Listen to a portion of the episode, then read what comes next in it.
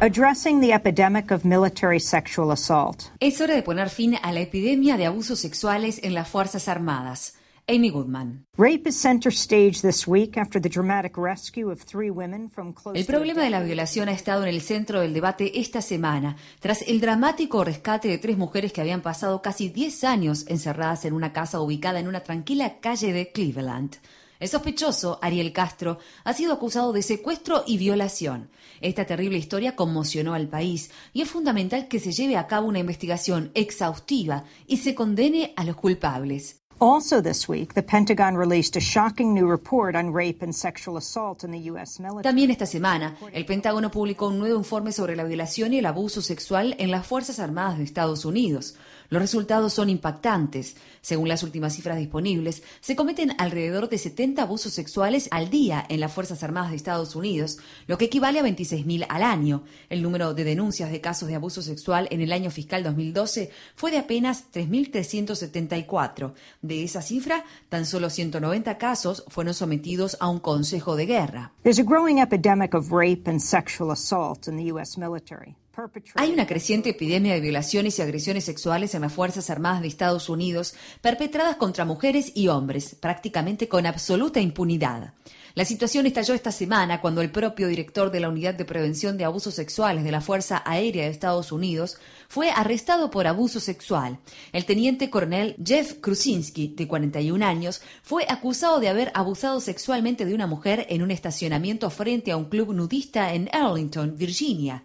La noticia surgió después de un caso reciente en el que un alto mando militar anuló la condena por abuso sexual dictada por un consejo de guerra contra un oficial que estaba bajo su mando. El teniente coronel James Wilkerson fue acusado de abusar sexualmente de Kimberly Hanks en la base aérea de Aviano en Italia. Fue hallado culpable por un jurado militar, condenado a un año de prisión y destituido de las Fuerzas Armadas. El teniente general Craig Franklin anuló su condena, lo más indignante es que Wilkerson fue trasladado a la base de la Fuerza Aérea en Tucson, en Tucson, Arizona, donde viven muchos familiares de Hank. Acompañados de alrededor de 50 personas, los familiares de la víctima lo esperaron frente a la base para protestar contra la anulación de su condena y contra su traslado a esa localidad. Exigen que se restituya el fallo por el cual fue condenado y destituido de las Fuerzas Armadas y que se despida a Franklin. El presidente Obama habló acerca de la epidemia de violaciones en una conferencia de prensa realizada esta semana. Bottom line is, I have no tolerance for this. Uh,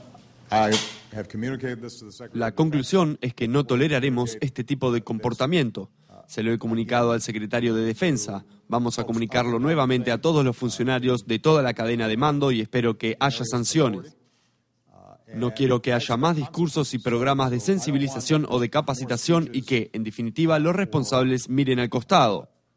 Si descubrimos que alguien está involucrado en actos de este tipo, será responsabilizado, será procesado, destituido del cargo, se lo someterá a un consejo de guerra, se lo despedirá o separará de las fuerzas por conducta deshonrosa.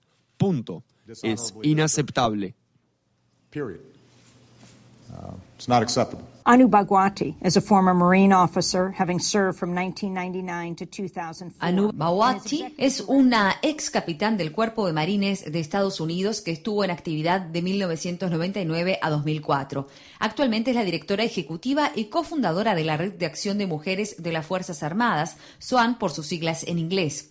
La organización lucha por erradicar la discriminación, el maltrato y los abusos de la cultura militar y por mejorar los beneficios de las veteranas de guerra que han sufrido abusos. Bawati declaró en una audiencia del Senado en el mes de marzo. La violencia sexual en las Fuerzas Armadas es un tema que me toca muy de cerca. Durante los cinco años que fui infante de Marina sufrí discriminación y acoso sexual a diario. Estuve expuesta a una cultura extremadamente sexista en la que pululaban los chistes sobre violaciones, la pornografía y la explotación sexual de mujeres y niñas, tanto en Estados Unidos como en el extranjero. Cuando presentó una demanda contra otro oficial, lo que determinó el fin de la carrera militar de Bawati, esto es lo que cuenta que sucedió. El oficial que estaba al mando me dio la orden de no hablar del tema y emitieron una orden de protección militar contra el oficial en cuestión. Vivía con temor de las represalias y de sufrir violencia tanto por parte de mi agresor como de mi propia cadena de mando. Después observé horrorizada cómo no solo ascendieron a mi agresor, sino que además lo pusieron al mando de mi compañía. Anu Bhagwati eh, me explicó que el tipo de procedimiento judicial que establecen las Fuerzas Armadas para estos casos lleva un conflicto de interés que socava la posibilidad de que haya condenas.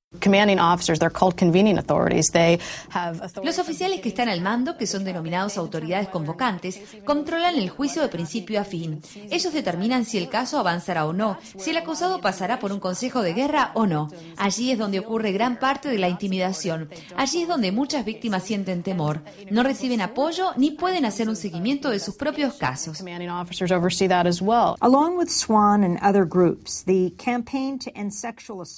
Junto a Swan y otros grupos, la campaña para poner fin al abuso sexual de las Fuerzas Armadas de Estados Unidos atrajo gran atención de la bancada femenina del Congreso de Estados Unidos, que actualmente es la más numerosa de la historia. La congresista demócrata de California, Jackie Speier, ha encabezado esta lucha en la Cámara de Representantes desde hace mucho tiempo.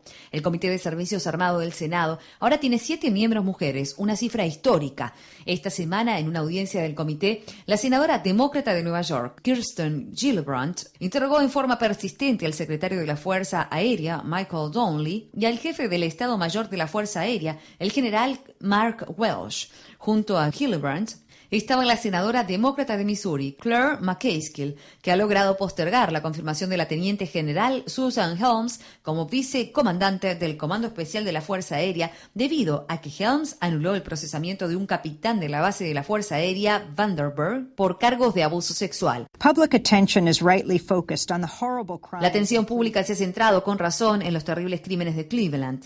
Es hora de que la epidemia de violaciones y abusos sexuales en las Fuerzas Armadas también obtenga la atención que merece, especialmente porque se trata de un problema institucional. Cada día se cometen 70 abusos sexuales contra mujeres y hombres en las Fuerzas Armadas. El comandante en jefe Obama debe adoptar medidas contundentes de inmediato. Un primer paso es sacar las investigaciones y los procesamientos del ámbito militar, una medida necesaria para poner fin a esta cultura de violación sistémica que preside el Pentágono.